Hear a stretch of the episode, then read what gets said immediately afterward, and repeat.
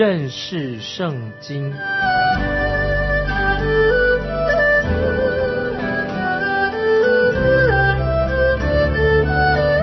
认识上帝的话，把上帝的话带到全世界。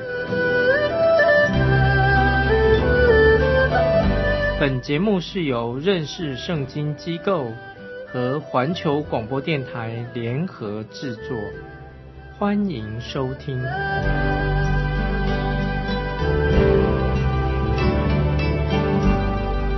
爱的听众朋友，你好，欢迎收听认识圣经。我是麦基牧师。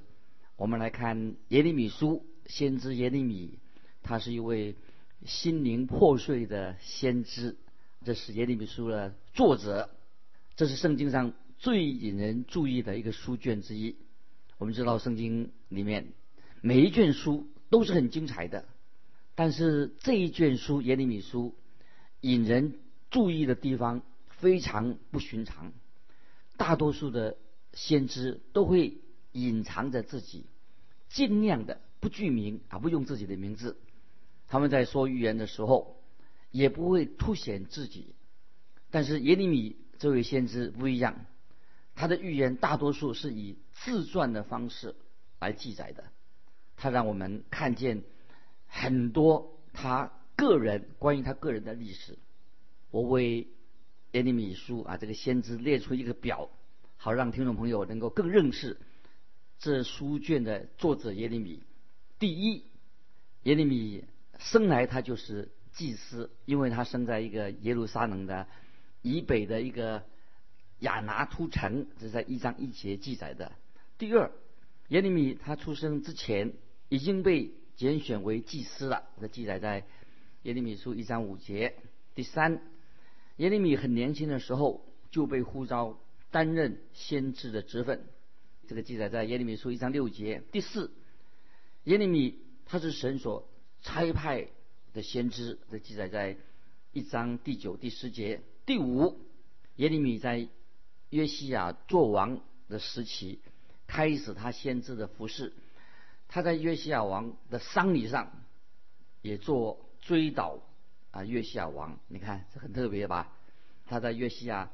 做王的时间啊，开始服侍，那么也在约西亚王的丧礼上做追悼。这记载在历代志下三十五章二十五节。第六，耶利米他的服侍是处在一个非常艰困的时代，因此耶利米先知他没有结婚。那么这个记载在耶利米书十六章一到四节。第七，耶利米。书里面没有记载他带领了一个人信主，他被他自己的同胞所拒绝啊。这个经文可以记载在耶利米书十一章十八到二十一节，还有十二章的第六节，十八章的十八节啊，说耶利米这位先知被他自己的同胞所拒绝的，他的同胞很痛恨他，把他鞭打过，又把他把他用锁链把他锁住，最后他也还被下到监牢里面。耶利米先知被指控啊是卖国贼，这个记载在三十七章十一到十六节。第八，耶利米先知所传的信息，常常他自己都流泪。他传信息的时候自己伤心流泪，啊，这记载在第九章的第一节。第九件事情，先知耶利米他不想做先知了，他不想做了，很难做，但是神不准许他啊，这记载在。耶利米书二十章第九节第十，他自己亲眼看到耶路撒城，然后耶路撒冷城被拆毁，以及以色列百姓被掳到巴比伦去，啊，巴比伦的将军就把他留在耶路撒冷他的故土。那么，可是那些留下的渔民，他们想逃到埃及的时候，那么耶利米也发预言反对。他们的计划，这个记载在四十二章十五到四十三节。于是我们就看到耶利米就被迫跟那些渔民一起逃到埃及去了。这个记载在四十三章的六到七节。最后，先知耶利米就死在埃及。据说他是被那些渔民以色列人用石头把他打死的。我们看到先知耶利米他是一个很不平凡的人。我们称耶利米是一位哭泣、哀哭的先知，但是耶利米他的地位，我们不应该把他看低的，不是看低他的地位。他虽然是一个哭泣的一个神的仆人，他是一位常常心里痛苦、哭泣的人，可是神拣选他做先知，因为他有一个啊像母亲啊慈母的一个心肠，非常柔软的心肠，像。慈爱的母亲，她有一双流泪的眼睛啊，常常流眼泪为别人流眼泪。耶利米用常常用颤抖的声音来传达神严厉的审判消息。耶利米先知所传达的信息，令他自己也觉得感觉到很伤心。所以，听众朋友，我们看到耶利米先知，他是一位属神的啊一个伟人啊，相当伟大的人物。坦白说，我们不会。你我不会拣选这样的人来传达神这么严厉的信息。我们也许我们会认为说啊，应该拣选一个刚强的人来传讲强硬的这些很强烈的神的信息。可是神没有拣选那样的人，而神是拣选了一个温柔的、有怜悯心肠的人来传达他的消息。有一位圣经学者他这样说：真的很难想象他是。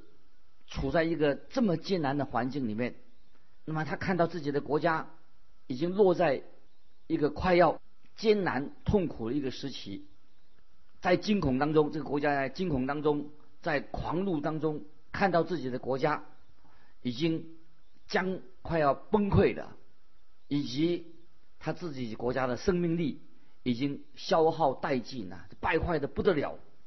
当时。以色列国所剩下的是什么？就是冷漠、黑暗、腐败。那么这是一位学者这样说的。这个时候就出现了神就拣选的耶利米做先知。耶利米先知他蒙召的处境可以说是非常非常的困难。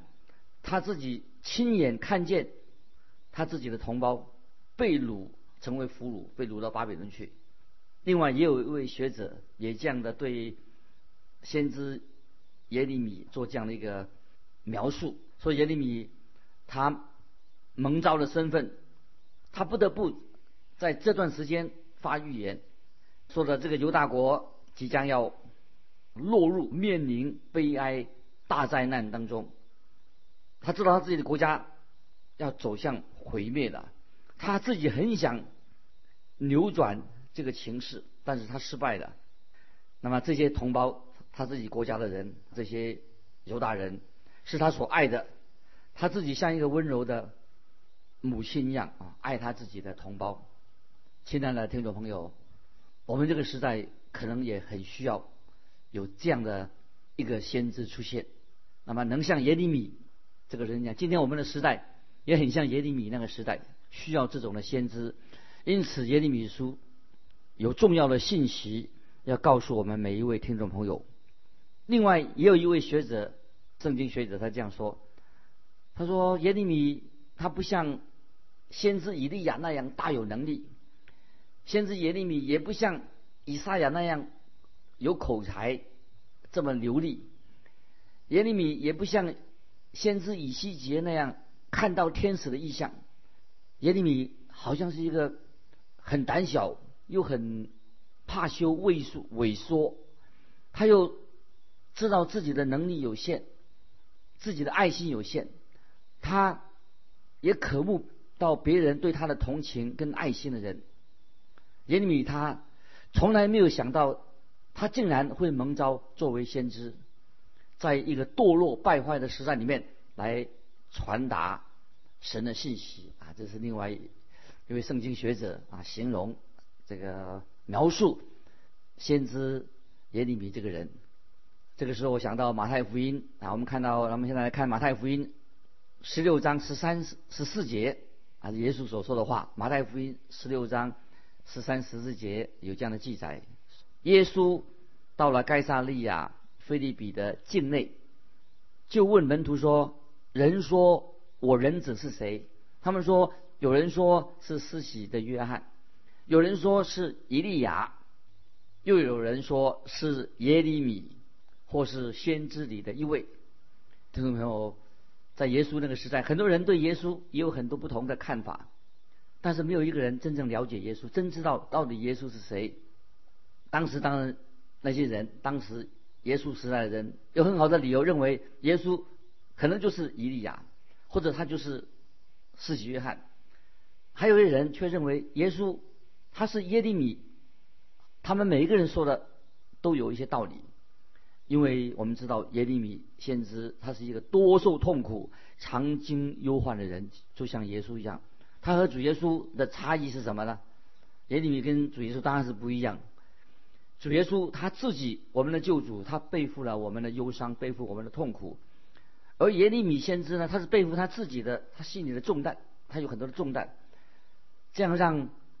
耶利米他自己心里面他是很忧伤的，可能一定会有一次，像耶利米一定会去找耶和华神，到神面前，他对神这样说：“他说我先知我做不下去了，这件事情弄得我焦头烂额，我太痛苦了，我精神要崩溃的，你最好找找别人来担任先知吧。”我想神会这样的回答说：“耶利米没有关系，我会把你的辞职的信暂时留着，放在桌子上。”因为你有一天会再回来，我们看到先知耶利米果真他很想辞职的，不想做先知的，他果然又回到神面前，他要担任先知的职分。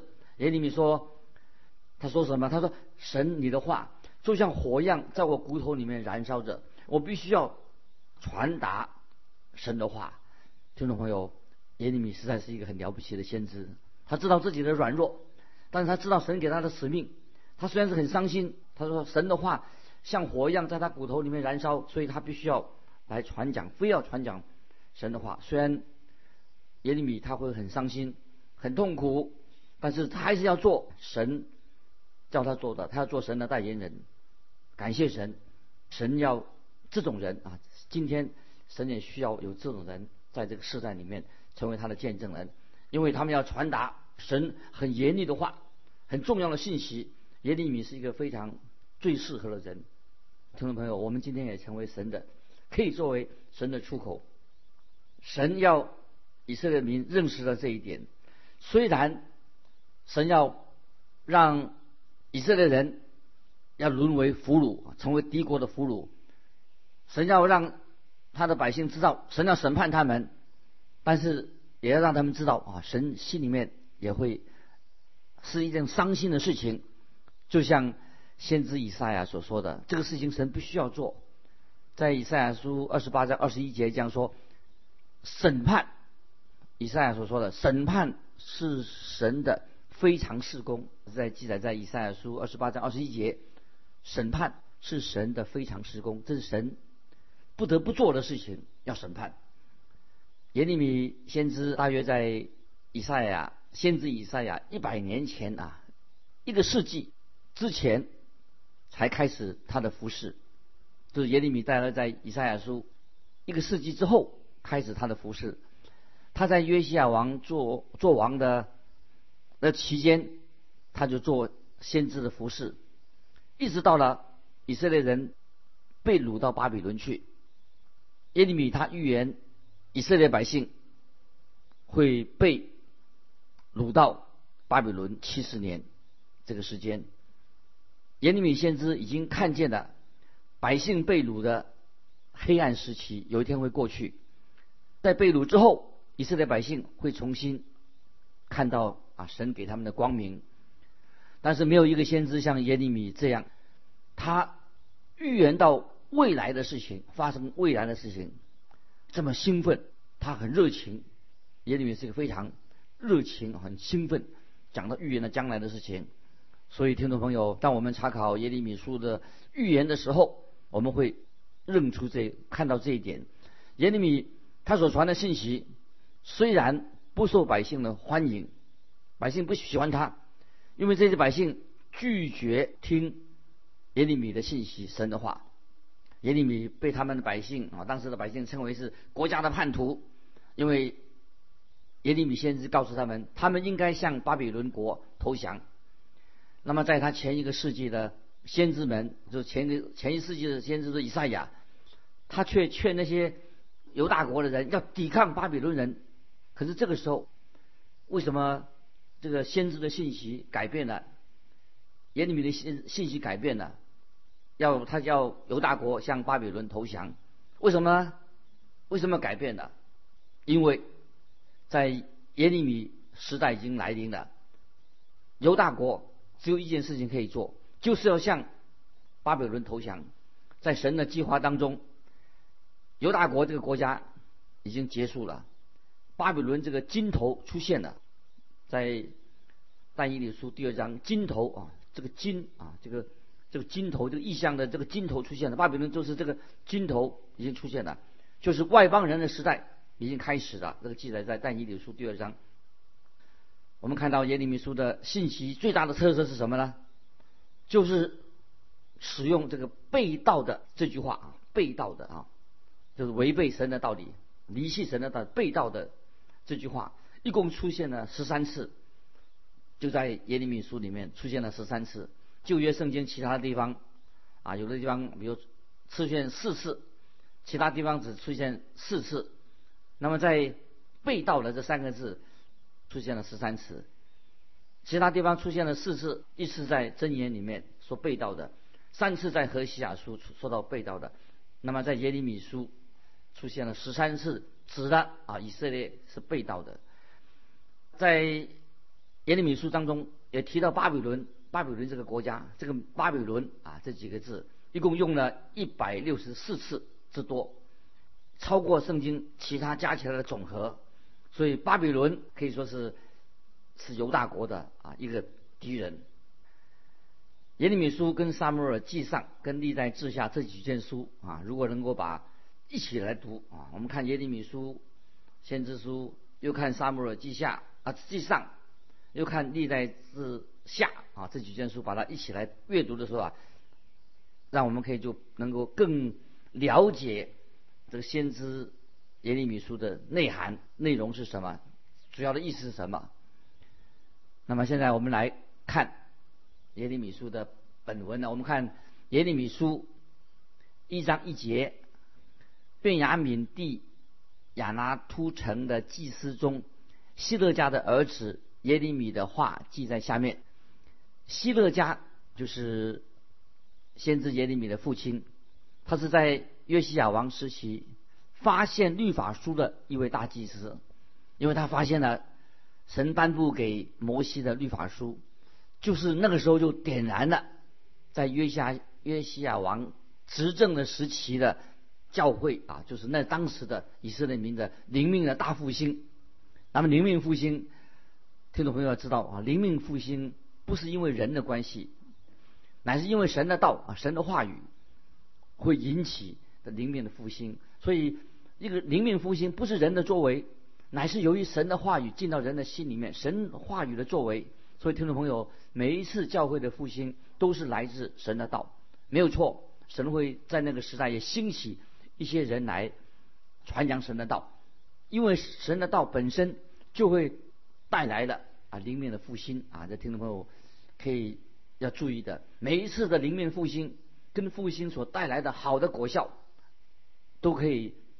记载可以说记载在列王记下二十二章，还有历代志下第三十四章的历史里面都看见。所以复兴灵命复兴跟神的话是神的话所带来的。所以这个时候亚拿突城这个地方，亚拉图城是耶利米的家乡。这个地地点在耶路撒冷正北方的基里之处。接下来我们看第二节耶利米书一章第二节，犹大王。亚门的儿子约西亚在位十三年，耶和华的话临到耶利米。那么约西亚王登基的时候，他在八岁，他在那里做王三十一年。在约西亚二十二岁的时候，这个时候耶利米才开始担任先知的职分。那个时候耶利米他年纪大概二十岁左右，当担任先知，所以他们两个人都是年轻人。所以我们看到。啊，约西亚王登基，他二十多岁时候，那么耶利米也是二十岁左右，而且他们这两个人属于年轻人，也是他们是好朋友，好朋友的关系。先知耶利米在约西亚王做王的十八年期间，在这做王的十八年期间，他就担任啊做先知的说预言。他也是约西亚王死亡，他的丧礼当中，他送葬，这个记载在历代志下三十五章二十五节。先知耶利米跟约西亚王关系很密切，他做王的期间十八年期间，以及他死亡的时候，送葬者哀悼他。约西亚王却做了一件非常愚昧的事情，听众朋友，约西亚王他是个好王，但是做了一些愚昧的事情。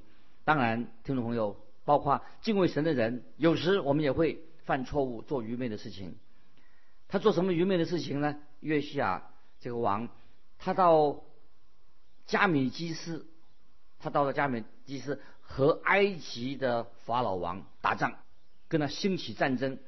虽然法老王并不想来跟犹大国对立打仗，他们基于一些某些原因，约西亚王他就要跟法老王打仗。那么他们打仗的地点、战争的地点在哪里呢？就在以斯德伦山谷。那么这个地点啊，有个很特别的地方。这个地点在哪里呢？就是在米吉多的哈米吉多顿，米吉多的哈米吉多顿这个地方。月下王就在那个地方，他中箭，被箭射中了，或者他死亡了。先知耶利米就为他死啊，心里很痛苦，为了致哀，因为约西亚王是一个好王。最后一次临到这些百姓的复兴，就是在约西王约西亚王的期间啊所发生的这个灵命的复兴。那一次是灵命大复兴。到约西王约西亚王死了之后，耶利米已经看出先知耶利米已经看出来的，这个犹大国已经进入黑暗的时期，直到犹大国打败仗啊，被掳到以色列人被掳到巴比伦去。接下来我们看第三节，从犹大王约西亚的儿子约雅敬在位的时候，直到犹大王约西亚的儿子西底家在位的末年，就是十一年五月间，耶路撒冷人被掳的时候，耶和华的话也常领到耶利米。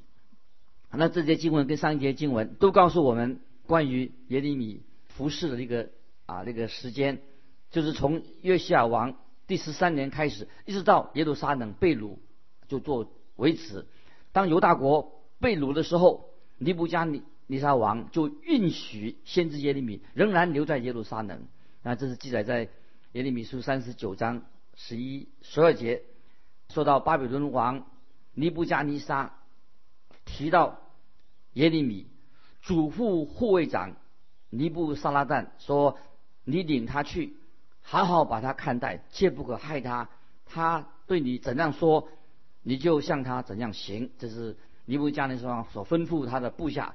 当然，耶利米他不想跟其他的犹大人一起到巴比伦去，因为这些被掳的这些人也拒绝听他的信息，听他的警告。结果，因为他不听耶耶利米的预言，所以他们已经被掳了。尼布加尼撒王就让。先知耶利米做选择，耶利米就选择留下来，跟他少数的百姓在一起，留在故土。可是那些犹太人却想逃到埃及地区，又违背了耶利米给他们的建议，而且把耶利米也拉着一起去逃逃走，到埃及去。耶利米就去了埃及，然后继续忠心的对他们传讲神的话。那么在历代志下第三十六章就是记述这段历史。那么耶利米书当中啊，没有提到约西亚的儿子亚哈斯。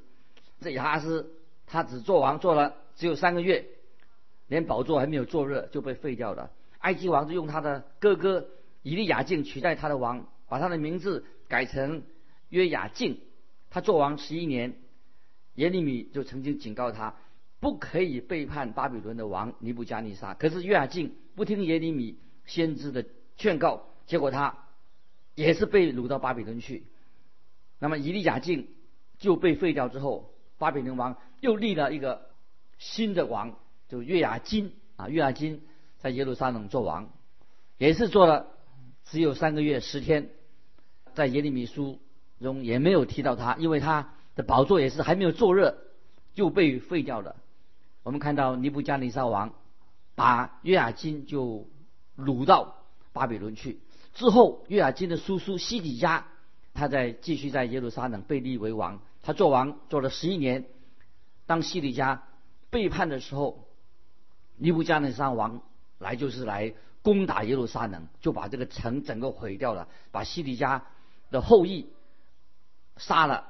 那么，然后把西底家王眼睛也挖出来了，把他掳到巴比伦去。听众朋友，我们看到这些事情很悲哀。看起来听起来很残忍，实在是非常残忍。但是我们必须记得，尼布加尼撒王一直对耶路撒冷是很有耐性的。这个时候，耶路撒冷的百姓，因为他们拒绝听从先知耶利米所做的警告，先知耶利米继续留在耶路撒冷，在这些渔民当中，他们又强迫他耶利米跟他们去埃及。他在埃及那边，他仍然继续。耶利米在那那里的服侍这些百姓，直到他离开这个世界。听众朋友，这里我们可以做一个小小的结论：有两件事情，我们可以代表耶利米先知的一生，他就是他的哭泣、寂寞啊。这个先知是哭泣的先知，寂寞的先知，哭泣、流泪跟寂寞，就是耶利米先知他的生涯、他服饰的一个标记。今天听众朋友，我们就分享到这里。听众朋友，欢迎你来信。跟我们分享你的信仰生活，来信可以寄到环球电台认识圣经麦基牧师收，愿神祝福你，我们下次再见。